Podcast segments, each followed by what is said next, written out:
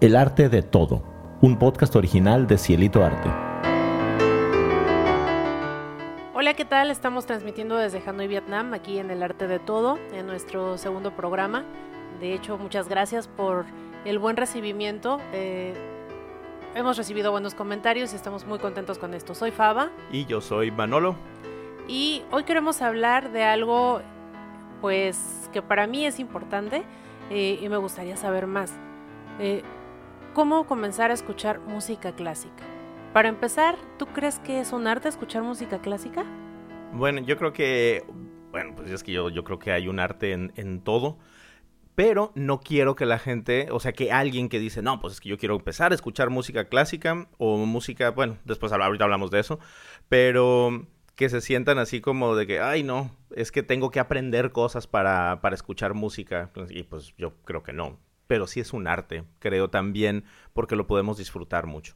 Sí, yo creo que, que también es un arte porque, híjole, poder concentrarte, a mí me pasaba hace algunos años más joven, que escuchaba música más fuerte también, pues en las primeras veces que quise escuchar música clásica quería escucharla igual que una canción de rock, ¿no? La quería escuchar fuerte y quería eh, disfrutarla, pero terminaba aturdiéndome.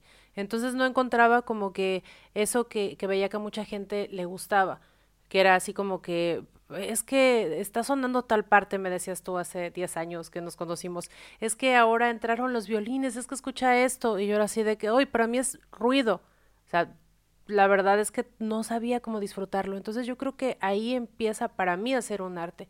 O sea, primero cómo adentrarme. A lo mejor no supe hacerlo y por eso me pareció interesante saber cómo qué escuchar primero. O sea, como por dónde puedes empezar. Pues es que, por ejemplo, ahorita, ahorita que lo dices, y, me acuerdo de sí cuando yo ponía la música, a mí la música que me gusta, la música, la, música académica o la música de, de, de orquesta, es música que, vaya, yo siempre he sido como que muy inseguro de mis gustos. O sea, no para mí, pero hacia los demás. O sea, yo, por ejemplo, si estoy escuchando la música que a mí me gusta y entra alguien más al, al, al cuarto, donde sea, le bajo. A menos de que me digan explícitamente, no, no, no, déjalo, o sea, súbele o algo. Entonces sí, porque a mí me gusta Wagner, me gusta Stravinsky, Bartok, que son compositores muy estruendosos con mucha fuerza, mucha potencia, que la verdad, o sea, Metallica les hace los mandados. O sea, en serio. Entonces, pues sí. Y además, y luego, o, si no, también Ligeti. Ligeti que incluso lo he trabajado hasta con algunos de mis alumnos de, de, de, secundaria y cuando les pongo ciertas piezas de Ligeti hasta se ponen de malas de cómo suena, de que es así muy no, es que es demasiado agudo, es demasiado ruido, es demasiado esto. Y les digo, pero ¿cómo va a ser ruido si es música? Pero pues ahí nos metemos en todo un, un rollo más. Y es pues que es la falta de costumbre, yo creo, porque de verdad a mí también me parecía así. Yo creo que empecé por un camino que, que no era.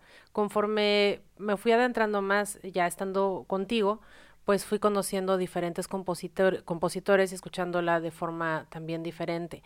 Me acuerdo que sí, como a los 15 años, el, el, este disco clásico que, que viene de música clásica para, este, para escuchar, ¿no?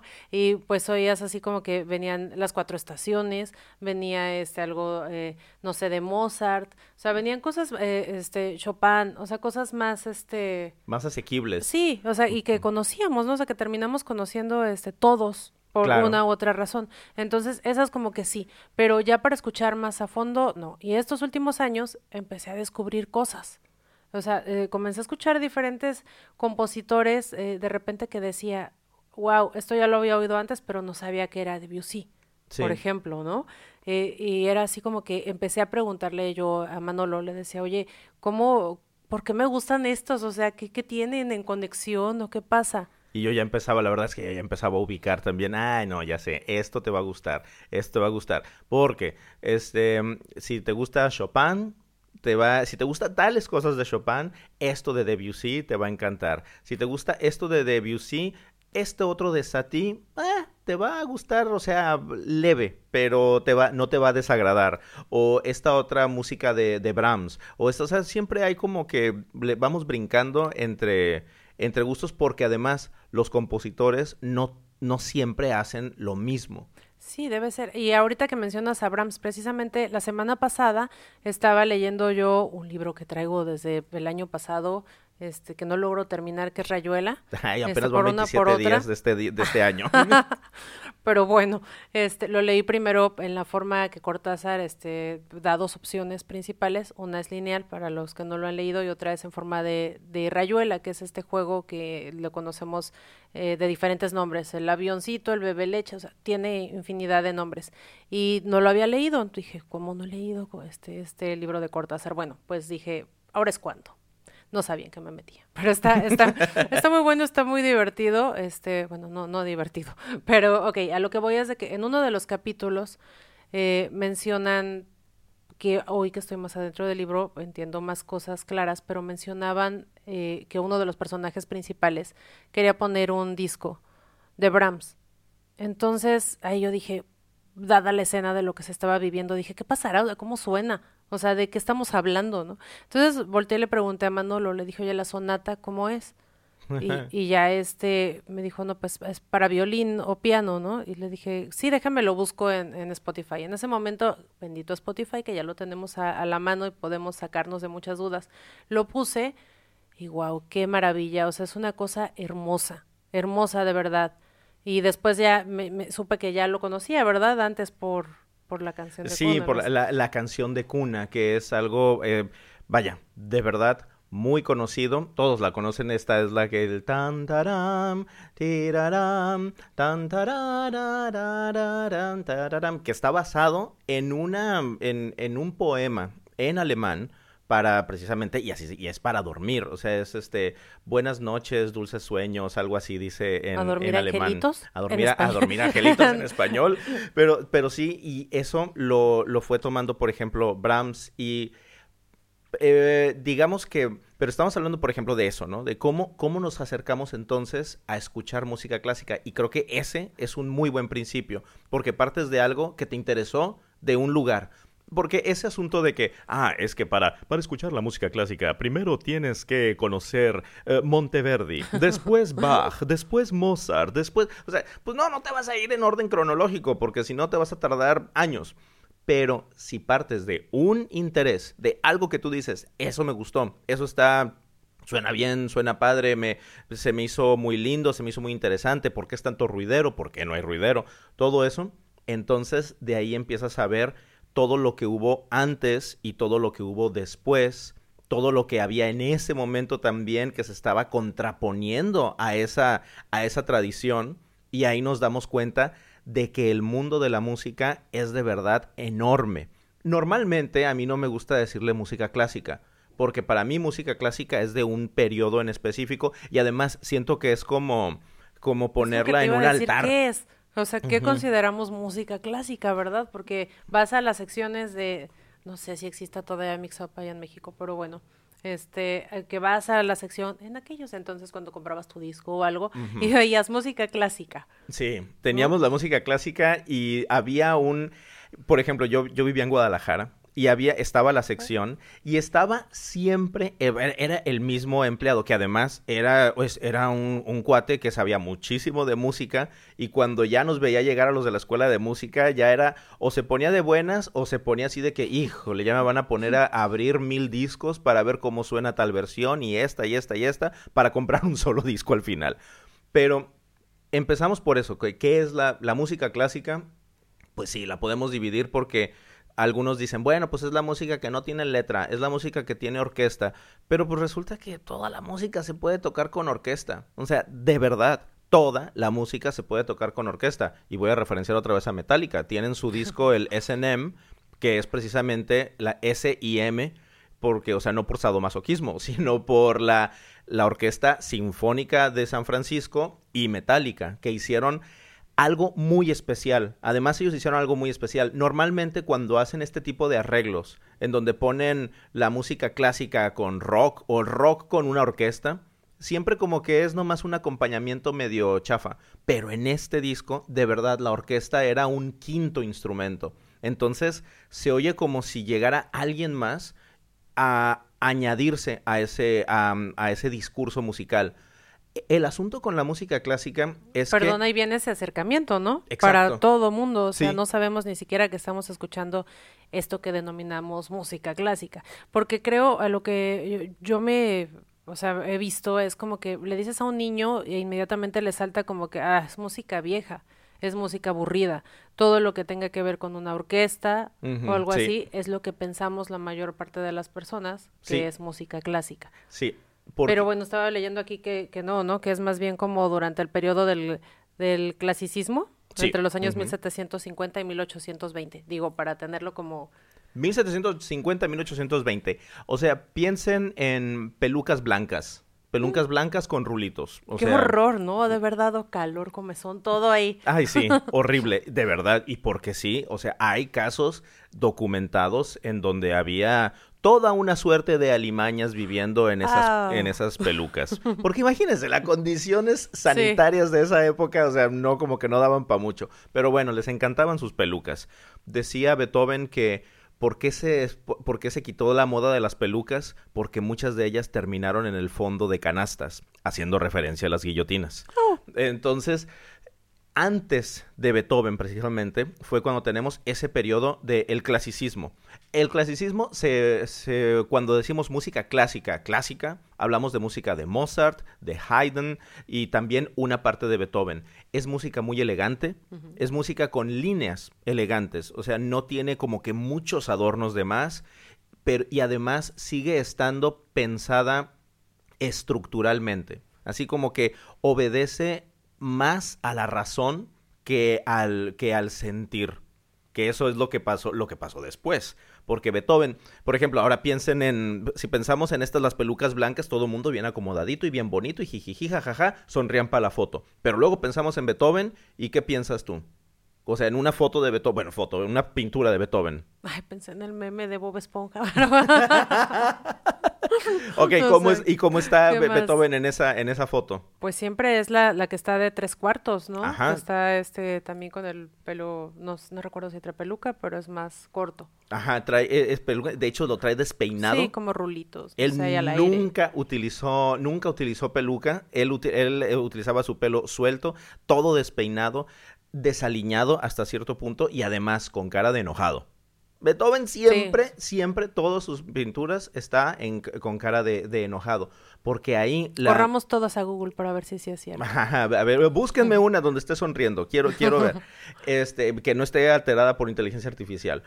Porque Beethoven fue el que fue ese parteaguas entre la música clásica y la música romántica. O sea, ya a partir de ahí ya fue diferente, completamente diferente. Ya nos estábamos metiendo en asuntos filosóficos del ser para poder crear música. Uno de los amigos de, de Beethoven era el, el filósofo alemán Goethe.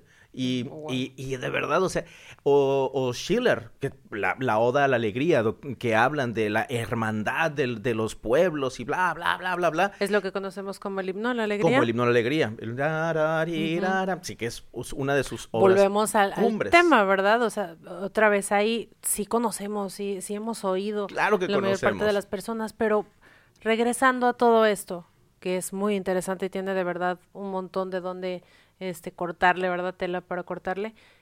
¿Cómo tú eh, dirías, o sea, qué es este, qué consejo darías para tener un acercamiento a la música clásica?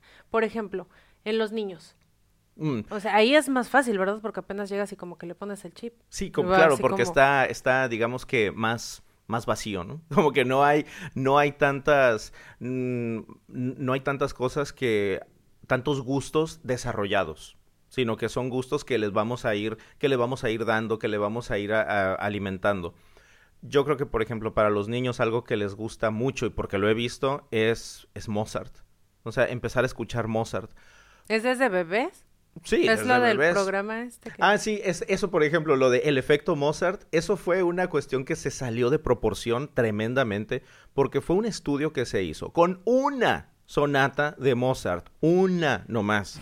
Una sonata de Mozart en donde se estaban trabajando con niños y se las ponían mientras escuchaban la, la sonata a dos pianos, o, sí, a dos, dos pianos o cuatro manos, de Mozart en re mayor y veían que tenían un mejor desempeño en ciertas actividades que, que eran para inteligencia físico-matemática no, perdón, físico, este, eh, lógica matemática y ya con eso dijeron, ah, es el efecto Mozart. Y ahora, y ya se hizo hasta un programa de, de videos y no sé qué tanto. pero ha funcionado y está muy bien, o sea, que, que vaya abriéndose, ¿no? pues es que está muy bien porque eso nos sirvió para tener una mejor, eh, precisamente, ese acercamiento hacia, hacia la música clásica. Solo que mucha gente decía, ah, pues voy a poner música clásica para estudiar, pero si de repente te pones un ballet que tiene que tiene, pues, de repente muertes y asesinatos. Y te alteras. Y que como yo en mi adolescencia. ajá, termina uno todo alterado por, porque de verdad, o pones ópera.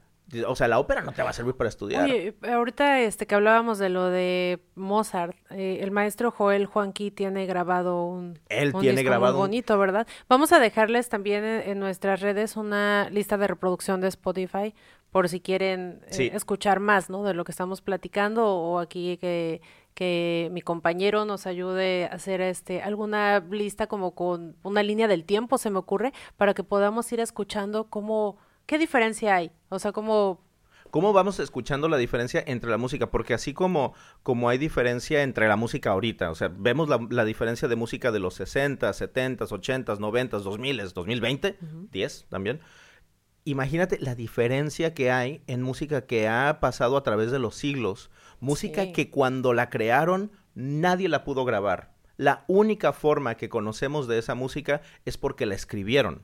Oye, y ahí vienen otros mitos, ¿no? Como Paganini. Ah, sí, bueno. Digo, ya que estamos en estas, ¿quién era Paganini? Pues, es que Paganini, ese es, fue el, yo creo que el primer rockstar. O sea, de verdad, o sea, porque él cultivó toda una imagen alrededor de ese misticismo que tenía Paganini. Paganini fue un, violinista, de entrada, virtuoso. ¿Y qué significa virtuoso? Que podía tocar cosas que parecían imposibles, cosas de verdad tan tan genuinamente eh, que eran hipnotizantes escucharlas y verlo también era parte de ese espectáculo, porque siempre salía, era, era muy alto. De ahí nace el mito, ¿no? Sí, exacto. Que tenía un pacto, con el mismísimo. y era, pero eso decían, ¿no? Que tenía un pacto con el mismísimo. Sí, era muy alto, siempre andaba, de, siempre salía de negro, el pelo, el pelo largo también, y salía, o sea, caminando así, o sea, era como que era todo un performance sus conciertos. Ya empezaba sin saber que estaba ya el performance. Exacto, ya empezaba a ser un asunto de cómo lo vamos a montar en escena sin que sea un ballet o una obra de teatro. Porque claro que existía, o sea, el teatro desde mucho tiempo antes, el ballet también, pero los conciertos eran conciertos. Los conciertos era básicamente para ponerse a escuchar música. No es como ahora los conciertos que vas y, por ejemplo, un concierto de, de, música pop o de rock, o sea, vas a escuchar al artista que está ahí. Los conciertos antes no eran eso, eran ocasiones sociales en donde la gente se reunía y había música sonando.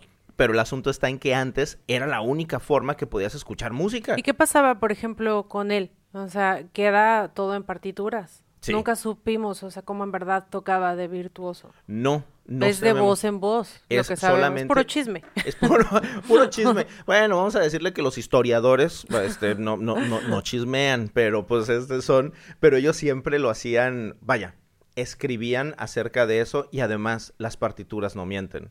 Porque él escribió, además de que, o sea, era, era compositor, entonces escribió todo lo que, todo lo, lo que innovó innovó definitivamente la técnica del instrumento del violín y fue algo, o sea, explosivo.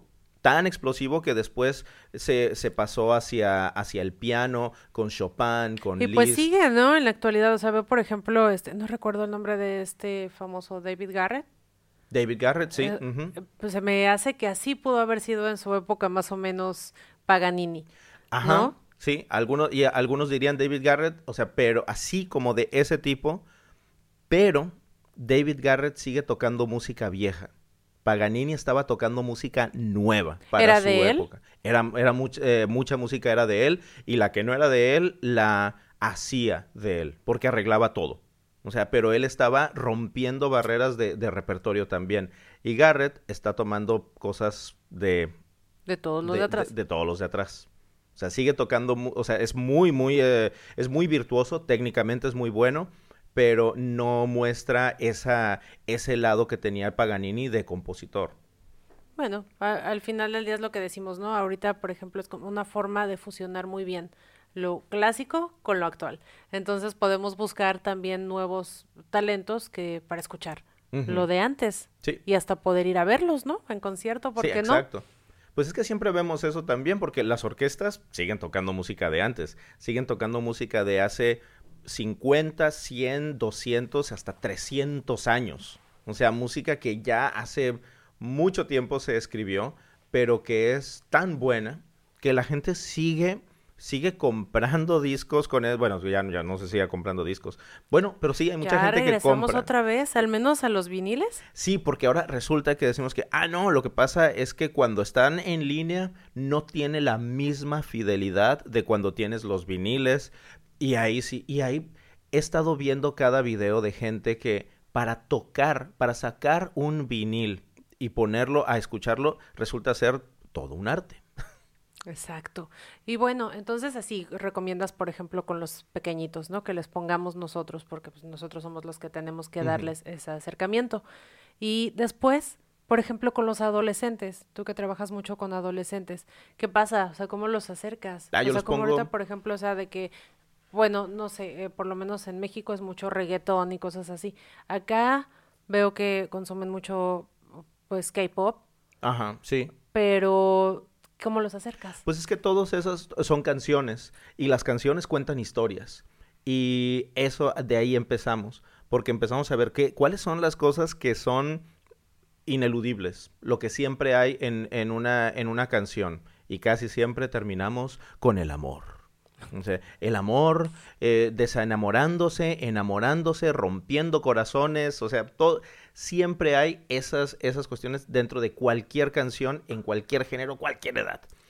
Pero, en la, pero no es lo mismo el amor como te lo canta, eh, como te lo canta Richard Wagner que como te lo canta Bad Bunny. Sí, utilicé a Richard Wagner y Bad Bunny en una misma frase. Mm. Este, es, es, es, es diferente, pero estamos hablando hasta cierto punto de lo mismo. Entonces ahí empiezo yo a agarrar a los, a los chavos y decirles, bueno, ahora vamos a escuchar cómo lo estaban haciendo en esta otra época. Sí les hablo de muchas cosas más técnicas porque además cuando ya son adolescentes, su cerebro como que se quiere complicar un poquito las cosas.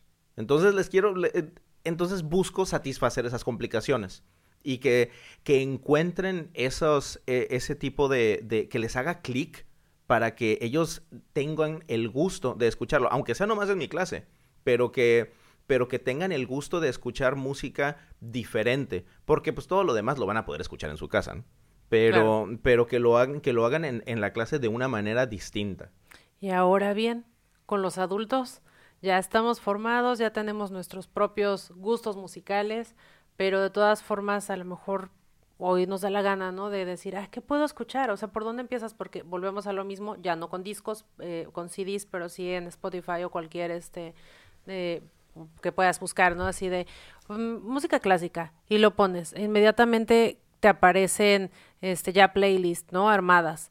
Eh, con diferentes este, cosas o algo así, y de repente escuchas uno y dices, ay, esto es lo mismo de siempre, o está aburrido, o, o, no, simplemente no te gusta y no te das a la tarea de buscar más porque no conoces, o sea, no sabes hacia, hacia dónde irte.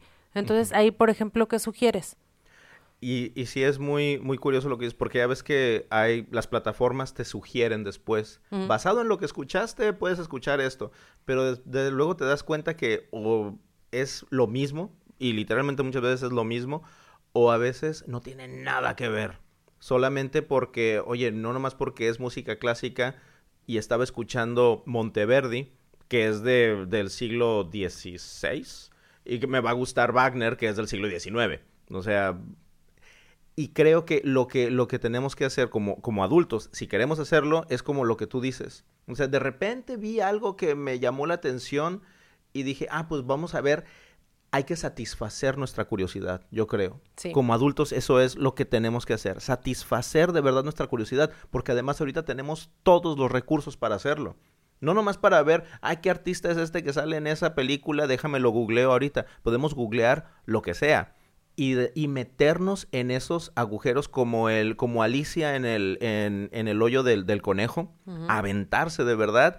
Porque nos vamos en unos viajes padrísimos. Cuando me, me preguntaste de Brahms, yo no, pues no, no, no es que no, no, soy ni para nada experto ni conocía mucho de Brahms. Pero empecé a buscar más, ¿no? Empecé a buscar acerca de sus conciertos, de las sinfonías, cómo fue que lo, que lo... Porque hay además un montón de cosas que se hablan de él, mitos que hay de un triángulo amoroso con, con este, con, eh, con Clara Schumann. Otro, otro chisme que les voy a... El, el spoiler es, no crean todo lo que leen, pero, pero hay muchas cosas que, mucha tela de dónde cortar, solamente al hablar de un solo compositor. Así que si de repente de, alguien te dice, ay, es que escuché, entré, fui a la boda de fulanito de tal y escuché el canon de Pachelbel, o conocido por algunos como el canon de Pachelbel, que está bien que lo digas así. ¿Sí? No pasa nada porque pues así lo leemos. Es tu idioma. Ajá, es tu idioma. Entonces, pues me pongo a buscar, a ver quién es este tal Pachelbel. Ah, no, pues mira, que resulta que es un alemán, que vivió en tal parte, que bla, bla, bla, bla, bla. Y empiezas a, a, Espérate, a darte ¿cuál cuenta. es? El de Pachelbel. Ah, em, Ah, escuchándolo, pues sí. Pues sí, así sí, ¿verdad? Este, entonces, ya sabiendo eso, pues te empiezas a ver y, y puedes darte cuenta que eso, eso que él hizo, porque mucha gente dice, ah, pero fue lo único que hizo que, que trasciende hasta ahorita. Sí, pero basado en eso, hay como miles canciones más. Y no porque él lo haya inventado, simplemente él cuando lo hizo lo llevó a su máxima expresión, digamos, en su época, y después, o sea, lo hizo tan bien que lo seguimos tocando ahorita 300 años después. Entonces, Wow. entonces ese, ese tipo de cosas yo creo que son muy, que valen mucho la pena de verdad meternos y a, a investigar, a preguntar. Yo creo que también eso, tenemos que preguntar. Oye, y para terminar, tres compositores que tú nos dirías así, yo te recomiendo, o sea, que pongas esto en Spotify y te va a gustar. O sea, que es así como que seguro te va a gustar. Ay, Dios, pues mira, No basado en honestamente, tus gustos. no o sea, algo basado- así como que digas, es digerible, es este, eh, es tranquilo, eh, no me va a aturdir como la primera vez, ¿no? Que lo escucho y que diga, sí, le encuentro sentido. Yo creo que, por ejemplo, la música para piano de... Es que no puede ser un compositor, bueno, no, no podría decir nomás un compositor porque tienen muchas cosas cada uno. Pero, por ejemplo, yo, tra- yo escucharía definitivamente el, la Oda a la Alegría de Beethoven. Si escuchas eso y no te gusta, es de verdad porque, no sé, hay, Sí, hay- sí, hay algo está mal Algo, algo está mal. O sea, es que escucharlo y además escucharlo con unos buenos audífonos o con un buen sistema de sonido, no, o sea, o si lo ves en algún lado, se va a presentar la novena sinfonía, ve. O sea, ve a oírla en vivo. No, no, o sea, es, es una experiencia de verdad que se la deseo a todo, a todo el mundo. Es, es, es impresionante. Cualquier orquesta que lo haga. Y aparte apoyamos nuestras orquestas. Eso Sí. es muy importante porque de verdad vamos, pagamos de repente miles de pesos, dólares, lo que sea, eh, por ir a ver eh, al cantante del momento y nuestras orquestas van para abajo. Sí. Entonces necesitamos también apoyarlas. Sí, definitivamente. Entonces, yo por ejemplo diría eh, la novena, la novena de Beethoven, los, em, los preludios, lo- los preludios o la, la música para piano en sí de Debussy. Bellísima, bellísima, bellísima. Es, es chula, pero chula, chula de bonita. Y si quieres algo más, digamos, más pastoso, así como que para tomarse mientras escuchas una cerveza, la ópera de Lohengrin de, de Wagner. Pero con subtítulos, por favor. No se pongan a oírla porque de entrada está en alemán. Y además, cuando le pregunté a un alemán, oye, ¿qué significa fulanita frase? Ay, les daba trabajo porque es alemán antiguo. Entonces, o sea, escucharla en el idioma original y hacer como que le entiendes, no, para nada. Entonces, y la ves, con, la ves con subtítulos y es un historión. O sea, de verdad es una historia buenísima. Es este, hay de todo, hay intriga, hay suspenso, hay, hay, hay, hay drama, hay secretos. Juntamos todas las bellas artes ahí. Sí, no, además, en una ópera es, es genial. Ya hablaremos de ópera. Sí, pero sí, esas, esas tres cosas yo creo que podrían funcionar ¿Y para los niños? Y para los... pondrías? A los niños les pondría a la, la ópera de Bastián y, Bastiana de Mozart, que también es una ópera que también tiene todo, ¿eh? también tiene engaños, amor, desamor, etcétera, pero la escribió un niño de 11 años.